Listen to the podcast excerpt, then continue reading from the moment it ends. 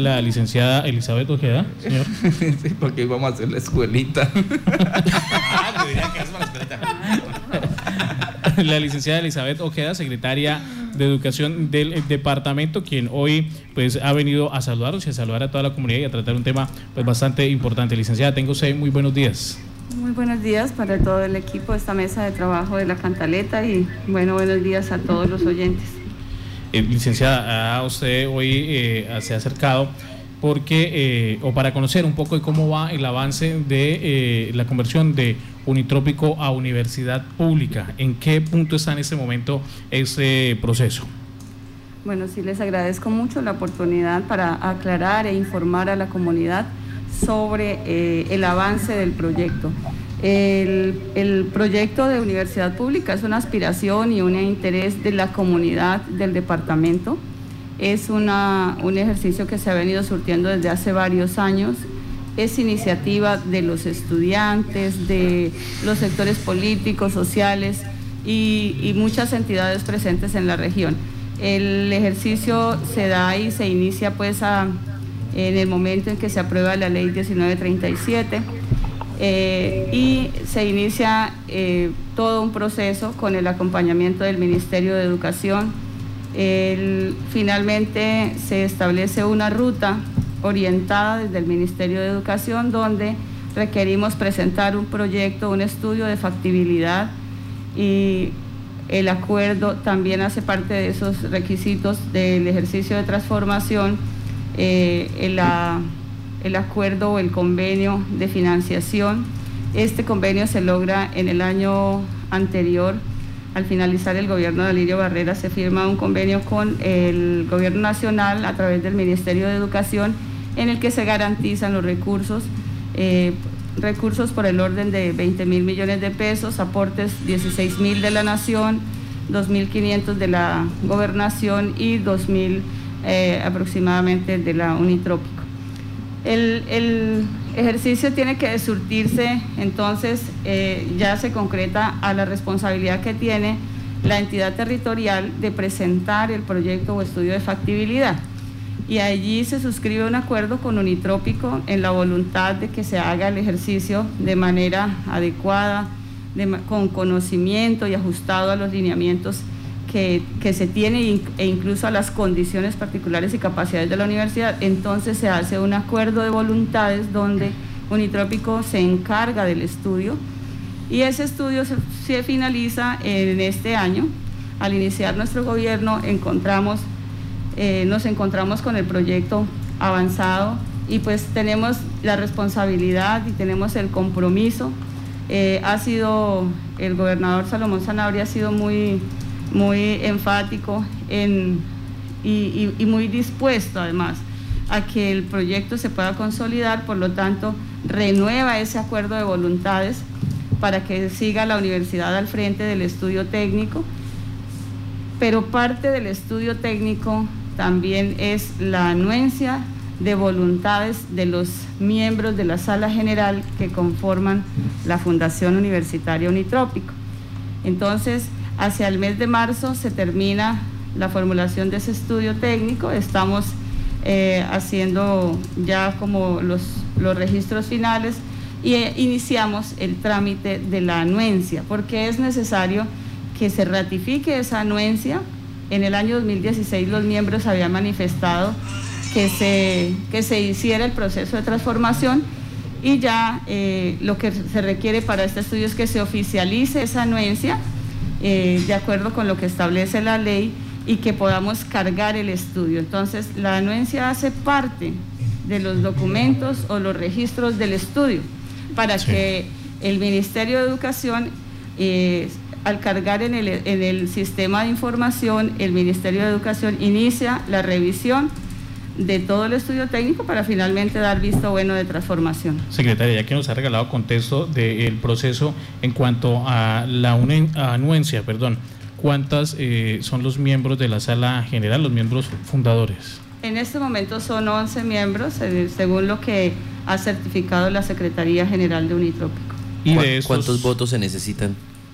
Necesitamos, eh, de acuerdo con el concepto que se solicitó al Ministerio, se necesita dice que mayoría absoluta. Esto significa que tiene que ser por mayoría de los anuentes, de los miembros de la sala general. Entonces, tenemos ahí... Inicialmente se ha dicho que con seis ya se podría adelantar el proceso, o sea, no es cierto. son mitad más uno, ¿no? Sí. O sea, con seis ya se podría adelantar ese proceso. y en ese momento de esos 11, ¿cuántos han ya dado la anuencia? No, es que la anuencia no es un oficio, eso también se ha confundido, porque realmente han manifestado su voluntad, han manifestado? Voluntad de dar anuencia, su intención de dar anuencia, el CODEPLA, pero pues lo hace con, de manera condicionada. Entonces el CODEPLA dice, sí, damos la anuencia una vez que se expida la ordenanza. Pues en ese momento ya no se necesita porque pues la ordenanza surge después de la autorización o del visto bueno de transformación por parte del ministerio. Pero el ministerio exige la anuencia para poder dar el estudio al, o el trámite al proyecto. Entonces, pues, lo primero le cambio la pregunta, licenciada. No quiénes han manifestado la intención, sino con cuáles anuencias se cuenta ya en este momento. En este momento nosotros realmente como administración sabemos que están han manifestado su decisión de dar anuencia. Eh, la Sociedad de Ingenieros también sacó un oficio diciendo, pero que se garanticen los recursos. Ellos han manifestado eso, no sé, al momento de la votación se sabrá si votan o no votan la anuencia. Eh, está el IFC, que no tiene ningún inconveniente, ha manifestado su decisión también. La gobernación, obviamente. está la Fundación Educar, también ha manifestado su intención de de dar su anuencia, está en este momento en autorización de, su, de su, representante para votar. Em, y los demás miembros, pues no, estamos ahí en, en, la discusión y en el debate porque pues eh, están eh, pendientes o según ellos hay que hacer eh, revisión de los, del proyecto. Bueno, entonces, pues nosotros esperamos finalmente que se exprese la voluntad de los miembros. Realmente lo que lo que tiene la anuencia o, lo que se va a presentar en la anuencia es la decisión de los miembros de la Sala General de Unitrópico donde digan si están de acuerdo o no con que la universidad se transforme a pública. Eso es, esa es la anuencia que nosotros esperamos para poder adjuntar al documento al estudio técnico que se va al Ministerio de Educación. Secretaria, ¿han venido ustedes dialogando con ellos? Sí, claro, nosotros hemos intentado desde el momento en que la universidad nos informó que estaba listo el estudio, eh, hemos venido solicitando, en el mes de marzo se solicitó por primera vez, en ese momento pues se explicó que era por la pandemia, por la, por la cuarentena, no se podía atender a la llamada de la, de la, de la convocatoria. Eh, se pospuso esa reunión, en abril volvemos a solicitar una reunión extraordinaria, no se reúnen los miembros porque pues tienen dificultades de comunicación, pero adicionalmente solicitan conocer el estudio el detalle, entonces se autoriza o se, se, le solicita, perdón, al rector que le socialice el estudio, eh, luego se, se, se, intenta pues una nueva reunión, no se suspende. Y bueno, en este momento estamos solicitando nuevamente y de manera extraordinaria la reunión de la sala general para que se dé la anuencia y eso es lo que estamos esperando y, bueno, esto eso ha generado pues obviamente el malestar entre los, entre los eh, miembros anuentes porque pues, consideran que no, que se tiene que hacer ciertos ajustes, que se tiene que hacer de esta manera, cada uno pues en su concepto. Mira, aquí nos informan que están muy pendientes de su eh, intervención, secretaria. La Sociedad de Arquitectos y Cimarrón tendrían asamblea en la semana siguiente, esta semana que viene, para definir el tema de la anuencia para la conversión, para la transformación de Unitrópico. Buenas noticias para la universidad. Excelente, es verdad, la Sociedad de Arquitectos de Casanare también manifestó su intención. No lo han hecho por escrito porque es que no se necesita, simplemente es que tengamos la buena voluntad y que hagamos, asistamos a la reunión porque tenemos que tener el quórum necesario y pues adicionalmente la voluntad de los asociados. Bueno, pues ahí está la información que se está entregando a esta hora. Le recordamos a nuestros oyentes que están sintonizados. Nos acompaña la secretaria de Educación del Departamento, licenciada Elizabeth Ojeda, hablando sobre este proceso de transformación que ha venido tomando mucha más fuerza. Ahora también viene eh, eh, haciendo camino, haciendo curso en el Congreso una estampilla prunitrópico que le permitiría también a la universidad eh, tener recursos para su funcionamiento. secretaria podemos decir entonces que en ese momento el proceso está en stand-by hasta que se solucione el tema de la anuencia. Ya se tiene el estudio de factibilidad, ya se tiene eh, los recursos y en ese momento se esperaría entonces la anuencia. Así es, se necesita la anuencia y yo sí quiero ser clara porque en los últimos días se, se, presentan muchas opiniones y, quiero citar específicamente al señor Gaviria, eh, dice, la anuencia no se necesita, eso no es verdad, está escrito, cuando ustedes quieran como periodistas que pues ustedes indagan mucho por todas las cosas, con mucho gusto estamos dispuestos a a, pues presentar la ruta que estableció el Ministerio de Educación. Estos son documentos públicos, pueden conocerlos y también revisar la ley, la norma es clara. ¿Se necesita anuencia o no? Claro, es que es una entidad privada que tiene que decir sí, queremos transformarnos y pues autorizamos el ejercicio de transformación porque son sus derechos, están cediendo sus derechos, no al departamento como se ha querido eh, hacer pensar y que entonces al otro día de la anuencia el departamento llega a posesionarse allá y a manejar la universidad, no es verdad tampoco. Y el gobernador, el, ingeniero Salomón Sanabria ha sido muy enfático, ha sido muy dispuesto a explicarles, ha querido, pero pues obviamente el gobernador no tiene tiempo de ir a sentarse en una reunión tres o cuatro horas a escuchar eso, no, delegó en la Secretaría de Educación que por competencia, por conocimiento, puede y puede debatir, puede aportar, puede trabajar el tema de educación. O sea, doctora, o sea, doctora, la anuencia es un tema de cálculo. Es decir, que a los socios fundadores les van a doler como un cálculo en los riñones.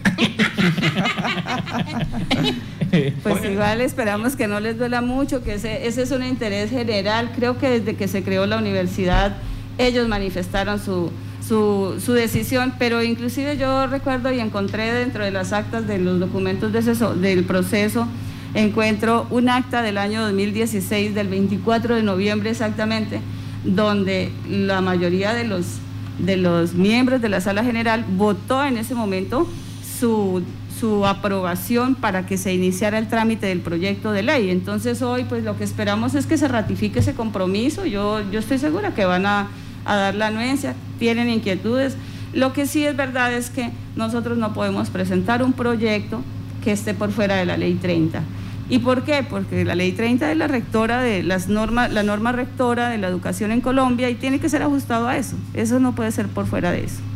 Pero ¿cómo así, me luego? O sea que los socios fundadores, en dado caso que dieran la, la anuencia, ¿tendrían que irse o algo así? Claro, cuando, cuando nosotros estamos dando anuencia, estamos cediendo los derechos para que el Estado entonces entre a, ser el rector de la universidad, digo rector en términos de, dar las normas, de dar las directrices, de dar...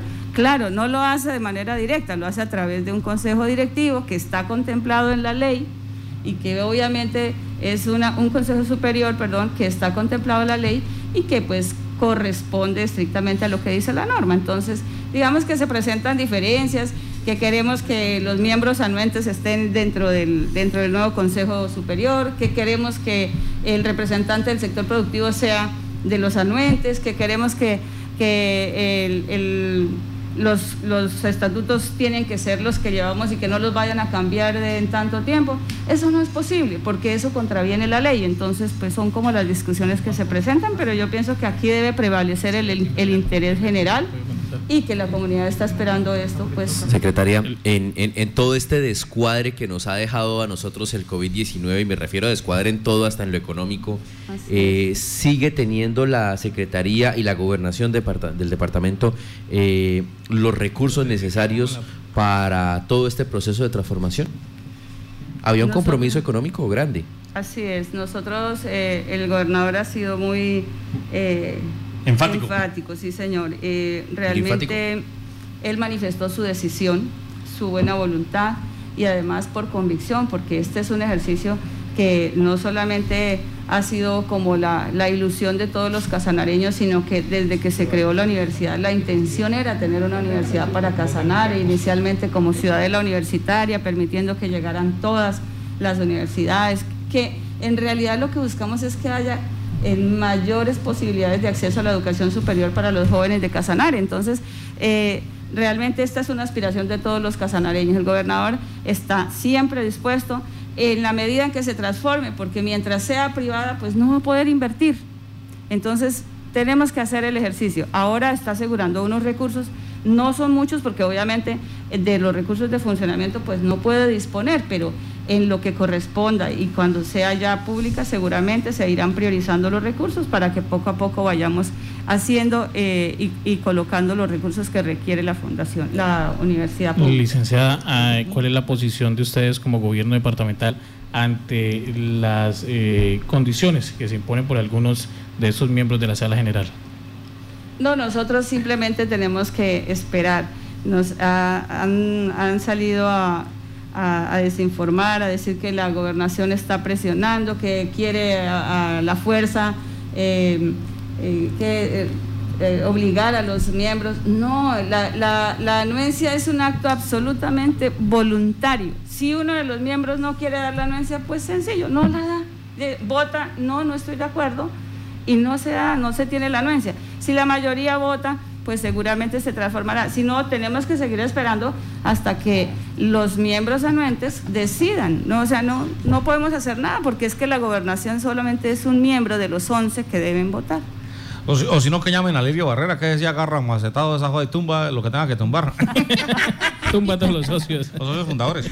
No, mire que Alirio Barrera también fue muy respetuoso, o sea, con, con el tema, porque él pues entiende que esa es una organización privada y que pues hoy, hoy se espera la, anuencia y pues esto es un acto de buena voluntad, de, y eso lo han manifestado. Ellos, y si ustedes, estoy segura que si los entrevistan ahora mismo, les van a decir que sí, que están de acuerdo, que bueno. Pero finalmente cuando se llega a la reunión o no están. Bueno, secretaria, la pregunta real, la pregunta real de todo esto es, bueno, van a dar la anuencia, pero pues estamos en una cultura bastante lamentable de que, bueno, ¿y yo qué gano? Bueno, pero ese, ese ya es un ejercicio diferente. Eh, si esa es la intención realmente, pues me parece que no es sano. Entonces, no, se ha era una anuencia. No, se ha topado su merced con esa posición, con, ese, con esa situación. yo, ahí? yo la verdad no quiero suponer nada, no parto de supuestos. La verdad es que uno tiene que ajustarse estrictamente a lo que dice la, a lo que dicen los documentos. Y mientras ellos a nosotros no nos hagan un requerimiento formal donde digan es que queremos esto, no, hoy estamos hablando de ellos están solicitando ajustes al estatuto de la nueva, de la universidad pública, en el sentido de que tengamos un consejo consultivo integrado por los miembros anuentes, de que dos miembros de, los anuentes tienen que ser parte del nuevo consejo directivo. Y eso no lo, puedo, no lo podemos nosotros colocar dentro del nuevo proyecto porque es que y eso eso no sería legal. La ley no, lo permite, sí. No sería ajustado a la ley 30 y pues obviamente... Tampoco es algo que pueda hacer la gobernación. Como Secretaría de Educación, no le puedo decir al señor gobernador, gobernador, enviemos este proyecto de esta manera porque sería contravenir la ley y pues no, hoy estamos hablando de, de, que las cosas se hagan ajustadas a lo legal y pues yo la verdad en esas cosas soy muy respetuosa y mal haría como secretaria de Educación en sugerirle al gobernador, gobernador, mandemos esto si está viciado. O sea, yo tengo que ajustarme a la ley y esa es la invitación que les he hecho y bueno, de pronto mm, eso molesta, de pronto no. Es que si no lo hacemos ahora, entonces yo la verdad... Eh, quiero decirles, o sea, este, este tema tiene que, de la anuencia y de la transformación de un hidrópico, tiene que estar por encima de los intereses particulares de cualquier persona. Licenciada, ¿cómo está repartida la torta de unitrópico? ¿Qué porcentaje le corresponde a cada uno de los, de los socios fundadores? No, yo no conozco, no, todos, todos aportaron por igual, digamos, en el momento de la constitución de, de, la, de la fundación, aportaron eh, por igual. Eh, lo que nosotros encontramos son registros de aportes de un millón de pesos por cada mm, asociado. Y, pues bueno, ya de ahí en adelante seguramente habrán tenido, tenido aportes extraordinarios y demás, ¿no? Entonces, pues... Ya, ese es el millón que más ha rendido en la historia. no, aportaron un millón y son los que más han, han, digamos que en cierta forma, han estado ahí como como en el camino en el 2000 un millón eran 900 dólares. No, pero es que mire. Y ahorita 900 eh, dólares 9 por 4. Su merced, no, pero no tiene un cupito ahí en el filosofía para mandar a este muchacho aquí. sí, en, primaria. Si uno trabaja en filosofía, en filosofía matemáticas. Lo, meten a. Hay un convenio, sí, señor. no, es que mire, dentro de los aportes estaban de, eh, de, un millón de pesos, casi la mayoría, y los que habían puesto 100 millones eran el Centro Nacional de Investigación Forestal CONIF, el Centro de Investigación de Agricultura Tropical, la Corporación de la Investigación Agropecuaria POICA, y la gobernación de Casanare que había puesto en su momento 2.671 millones de pesos y el Instituto Alexander von Humboldt que habían puesto 52 millones. De resto todo de un milloncito. Eh, era, bien, como sería bueno qué bueno que ustedes tienen mejor las cifras en este momento y, y, pues pero esa esa esa organización pues se fue como que se fue mm, eh, digamos que fue restando en el número de participantes. Sí, se fueron saliendo. Pienso yo que de acuerdo con también con el desarrollo que vieron en ese momento, por sus dificultades y demás, hoy tenemos 11 anuentes y esos, esos 11 son los que tienen la responsabilidad histórica, creo yo, para Casanar de decir tengamos universidad. Yo creo que es justo. Los estudiantes han estado siempre ahí a la expectativa, eh, las comunidades desde diferentes eh, eh, sectores, desde los diferentes municipios. Y yo pienso que la universidad para Casanares sí tiene que convertirse en un polo de desarrollo y va a ser también una posibilidad de, de, dinámica y de dinamizar la economía regional. Por eso nos interesa el proyecto, por eso que se transforme. Y no es verdad que al otro día que den la anuencia vamos a llegar allá como gobernación, eso no es así. El ejercicio de transformación. Al año siguiente. Que si hoy la anuencia se da, entonces mañana llegamos allá a Unitrópica a decirles, oiga, desocupen que eso no, no es así. Eh, hoy la anuencia se da y esto lleva por lo menos un tiempo, por lo menos unos cinco o seis meses, porque así lo dijo el ministerio, mientras se hace el estudio, mientras se hace todo el tema y se logra tener ese concepto para que se transforme. Una vez que se tenga el concepto del ministerio, entonces se va a llevar, se va a elevar a ordenanza la decisión de convertir a Unitrópico en universidad pública y ahí entra la asamblea a hacer su debate correspondiente y a que oficializar a Unitrópico como universidad pública para Casanar. Permítame, secretaria José, lo escucha. Ah, secretaria, una preguntita. Eh, en, en, esa reunión o esa votación de la anuencia, eh, el protocolo dice que como único corriente tiene que haber quórum, la mitad más uno para que sea aprobado, o cómo funciona eso, para que quede claro a la audiencia que está muy pendiente del tema. Lo que nos han informado a nosotros es que debe ser por mayoría. Entonces nosotros esperamos que sea mitad más uno porque pues es necesario que esté la mayoría de los anuentes. Eh, sin embargo, eh, cada, eh, ya digamos, eso corresponde más a los abogados el otro día conversando con el asesor jurídico de Unitrópico decía, eh, no se necesita la mitad más uno porque, bueno, de acuerdo con la norma esto, aquello, pero yo preferiría y yo sí quiero pensar que en esta entrega de la anuencia o en este, en este ejercicio de otorgar anuencia vamos a estar todos de acuerdo, todos los miembros, los 11 que quedamos que somos pocos, digo, estoy aquí hablando del departamento como y aquí como delegada formal del, del señor gobernador ante, ante la Fundación Universitaria, vamos a estar todos interesados en que, esa, en que la universidad sea pública. Y pues bueno, no sé, eh, pienso que con, las, con todas las, las, situaciones que se han presentado y demás se puedan aclarar y que podamos tener en este ejercicio la anuencia, porque la demora en ese trámite, se demoren poquito, mucho, un mes, dos meses o, seis meses, lo único que nos está generando es que nosotros estemos perdiendo dinero. El ministerio firmó el convenio el año anterior. Podríamos haber tenido 16 mil millones de pesos para invertir este año, para que se financiara el funcionamiento de la universidad este año y los estamos perdiendo. ¿Por qué? Porque ya no lo vamos a tener para invertir este año. Secretaria. es así de claro. Dice, dicen los corresponsales que lamentablemente en ningún momento se le pidió a, perdón, a ese consejo de Unitrópico que se uniera al proceso de transformación, sino que prácticamente la gobernación había llegado a sacarlos de la universidad diciéndole, bueno, necesitamos la, la anuencia y chao. No, eso no es verdad. En primer lugar, no, el proyecto, si ustedes revisan las actas, cuando se inició el trámite del proyecto de ley, estaban muchos, varias personas, creo que inclusive eh, entre esas personas estaba el diputado Felipe Becerra, Hoy el diputado George Cortés en esa época creo que estaba como estudiante, el abogado Ferley que hoy es asesor jurídico de Unitrópico. Ellos, ellos de alguna manera lideraban como esa parte de, bueno, hagamos, llevemos. Eh, y, muchas personas que están firmando esas actas pues dan cuenta de que no ha sido pues la gobernación la que dice, oiga, es esto, aquello no se presentó, el gobierno departamental siempre ha aceptado, ha sido ha sido el, el, de alguna manera facilitador con el gobierno nacional, ha hecho toda la gestión, el gobierno de Alirio Barrera hizo su mejor esfuerzo, logró el dinero.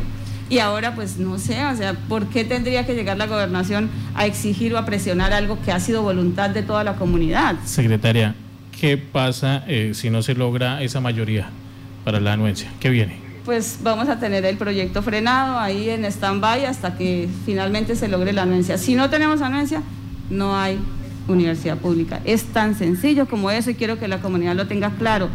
¿Qué dice ahora una persona o vienen aquí las opiniones y dicen, no, que no se necesita anuencia? Pues en lo que dice la ley y lo ratifica la sentencia, es que se tiene que hacer en ajuste a, lo que establece el Ministerio de Educación. Y el Ministerio de Educación, como parte de los requisitos, definió que se tenga una anuencia. Secretaria, ¿cómo, ¿cómo están las relaciones de la gobernación de Casanare con la Universidad Unitrópico? No, nosotros hemos venido trabajando y asistiendo normalmente a, las actividades. Se presentan dificultades, sí, porque pues obviamente hay muchas, eh, hay cosas en las que pues nosotros observamos, eh, recomendamos, eh, y, y bueno, pero finalmente el Consejo Superior o la universidad decide. O sea, el Consejo Superior en este momento son mayoría, la gobernación, creo que nosotros actuamos eh, como dos personas, el IFC, que también es oficial, nosotros observamos y cada uno hace sus observaciones y deja registrado, eh, quedan las actas y demás, pues de qué manera estamos nosotros participando. Pero la gobernación siempre ha estado ahí. Se lo pregunto eh, porque, pues, el tema era que no le había gustado mucho a la administración departamental la reelección del rector. Sí, pero no es que el tema sea que no nos gusta la reelección del rector. Yo respeto mucho al doctor Oriol, es una persona con una formación eh, bastante eh, eh, reconocida y demás. Y no tiene que ver nada con lo personal. Lo que no, no le parece a la administración es el procedimiento. Porque si los estatutos dicen de qué manera se hace la elección, ¿por qué nosotros llevamos la elección del rector?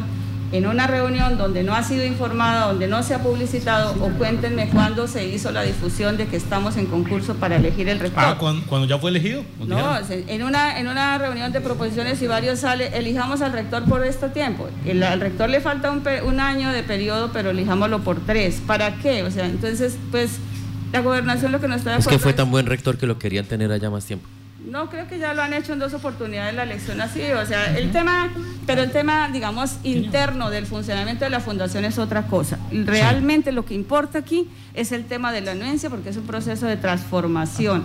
Nosotros, eh, que, tengamos dificultades, no, nosotros eh, tenemos una relación cordial con la universidad, eh, estamos ahí pendientes, nos interesa que, que las cosas funcionen y bueno, que sí se ha generado bastante polémica, sí, claro, por las decisiones internas, pero ya es otra cosa porque esa es una organización privada en la cual la gobernación participa y pues obviamente también tenemos que nuestras, nuestras diferencias. Pero en este caso, en el ejercicio y en el proyecto de trámite, del, en el proceso de transformación. Todos van jalando para el mismo lado. Tenemos que jalar para el mismo lado y todos estamos de este lado, porque todos aspiramos a que el Ministerio de Educación nos avale y nos dé eh, vía libre para, poder transformar a Unitrópico. Doctora Elizabeth, eh, me preguntan que si es verdad que usted tiene algún interés en ser rectora de Unitrópico.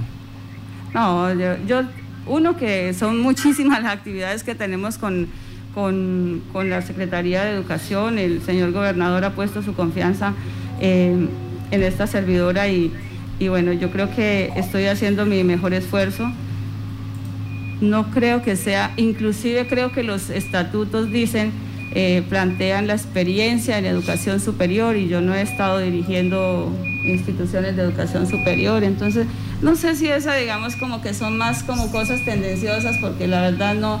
Y eh, decía aquí, mira, eh, eso me, me, hace recordar que el señor, em, el, el presidente de la lonja decía que la única observación que nosotros habíamos hecho era que se le bajara el perfil al rector, porque no fuera doctorado, sino que fuera que, no tuviera eh, ese doctorado. No, eso no es así. Nosotros al contrario, y es que pedir más calidad. No, no, no, es eso, es que ser doctor no garantiza que las cosas funcionen bien. Uy, sí, nos han tocado unos doctores en eh, Casanare. Eh, exactamente. y entonces, yo lo que digo es, ¿qué necesita una universidad?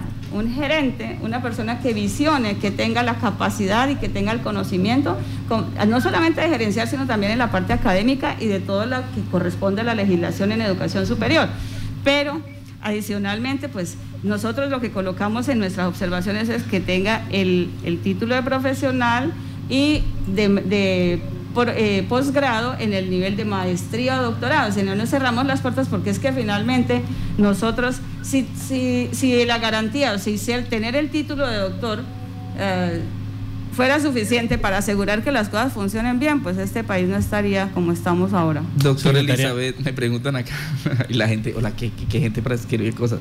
Que si en caso de que llegara el doctor Oriol a dejar un nitrópico, que si su merced lo, nombraría rector de filosofía. no, no, yo lo respeto mucho, yo, yo la verdad no, en estas cosas de los perfiles y demás, eh, son las recomendaciones que nosotros como Secretaría de Educación hicimos, eh, pero no eran solamente esas recomendaciones, más bien nosotros nos ajustábamos al tema del estudio. Por el contrario, la Secretaría de Educación sí hizo observación y eso no lo comentaron, y es que el estudio no, no tenía los registros de cómo es, cuáles son las deudas que tiene Unitrópico hoy privada, cómo son los, los, los procesos, toda la carga prestacional que trae cómo son todas sus dificultades y asuntos legales pendientes, porque eso lo va a heredar la nueva universidad. Y hoy estamos comprometiendo a Unitrópico privada en un crédito, en un endeudamiento de 3 mil millones de pesos. ¿Y cómo se va a pagar con los nuevos recursos de la universidad pública? Cuando ya no va a recibir tantos recursos, ¿por qué? Pues entonces, todas esas son las cosas que a nosotros nos preocupan y que realmente es necesario poner en el, en el, en el ejercicio. Pero, pero digamos que esas serán parte, deben ser parte del análisis en el estudio técnico. Por eso nosotros hicimos observaciones como esas. También observamos que eh, al hacer el ejercicio de transformación y dice, dentro de las inquietudes que se presentan, dicen, ¿qué va a pasar con los empleados que están ahí? Es que la gobernación los quiere echar, los va a sacar. Quieren poner los suyos. ¿Quién? Quieren poner los suyos. cada, ah, circo llega con sus payasos. Que queremos ponerlos de... No es verdad. No es verdad. Yo creo que en este caso. Buscando trabajo. Si se crea una universidad pública, pues hay un consejo superior al igual que está en este momento. Ahora, si, si, se convierte en pública, la entidad tendría que entrar a regirse por la ley de contratación de entidades públicas como cualquier otra entidad. Exactamente. Concurso para los empleados y demás. Así es. Y todas estas, licenciada, perdóneme, pero todas estas respuestas no deberían estar en el estudio técnico que se hizo para la transformación de la entidad. Claro que sí. Lo que pasa es que eh, creo que lo que falta es lectura y lo que falta es lectura desde el mismo concepto de la ley, luego que se lean la sentencia y también las orientaciones que da el ministerio, porque Estudien, nosotros queremos, queramos o no, tenemos que enterarnos muy bien de qué se trata todo esto y luego sí salir a decir cosas porque es que uno no puede salir a confundir. Yo no soy tan amiga de, eso. Hoy tuve pues, el interés y les agradezco mucho porque es que eso hace falta, que la comunidad esté enterada. Y pues este es un proyecto de interés público y pues hoy por eso lo sacamos. Pero eso ha sido también un problema, o sea, pedir información eh, también eh, genera dificultades, eh, no quieren que se sepa, o sea, no, o sea, tenemos que hacerlo público para que la gente conozca cómo está. Secretario, para ir finalizando y para pues, conocer o ser concreto sobre el tema, ¿solo existe el procedimiento de anuencia? ¿Solo existiría ese procedimiento? Para que se pueda presentar el estudio al Ministerio de Educación nos falta la anuencia. Para que, eh, ah bueno, el rector tiene, se hicieron algunas observaciones por recomendaciones de la Sala General de Miembros que están en este momento siendo ajustadas para que la universidad presente nuevamente el estudio definitivo a la gobernación. La gobernación debe ya de manera oficial decirle al Ministerio de Educación eh, este es el estudio, se carga a partir de la fecha en los tales términos. Así es, la referencia es si eh, no se da la anuencia, existe la posibilidad de otro procedimiento. No. No existe. En la ley es clara y, en este momento, eh, como esa es una universidad privada, en este momento como fundación es privada, pues entonces tenemos que acudir a lo que establece la norma y está definido en la sentencia, entonces tiene que surtir el proceso de transformación, no hay otra manera. Y además que es un caso único en Colombia, entonces nos tenemos que ajustar a lo que dice la norma. Y el Ministerio ha dicho, se necesita la anuencia y nosotros tenemos que buscar esa anuencia. Pues, eh, secretaria Elizabeth Ojeda, muchas gracias por acompañarnos en esta mañana de Cantaleta. Bueno, yo les agradezco mucho a todos ustedes y bueno, los invito a que cuando ustedes dispongan, cuando quieran, conozcan los documentos que han venido haciendo parte del proceso especial especialmente entre eh, en las directrices que da el ministerio para que podamos decirle a la comunidad claramente eh, esto sí es o no es, porque pues aquí uno puede venir y decir muchas cosas, pero ah, pues a la larga no son verdad. Entonces, hacer la invitación por último a todos los miembros de la sala general, eh, a los estudiantes, a todos a que estemos muy atentos y nada, invitarlos a que hoy nos pongamos la camiseta de Casanare y que hagamos que esta aspiración de todos los casanareños se haga realidad. Doctora Elizabeth, la última pregunta. Algunos fundadores piden dos cupos en el consejo directivo. Eh, por reglamento quedaron nueve y piden que sean once. ¿Eso es cierto?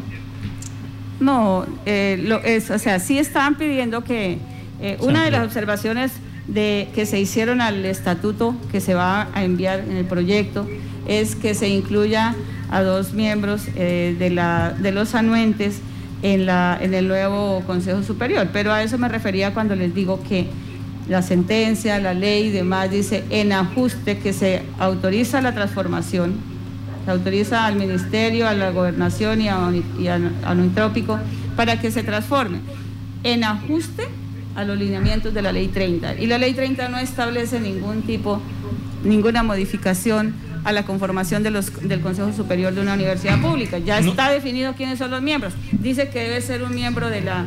el, de, la... Lorena, ¿no? Un delegado de la presidencia de la República. Estamos haciendo una investigación de eso. Eh, ¿Lorena estudia en Unitrópico? No, no. no, no, no.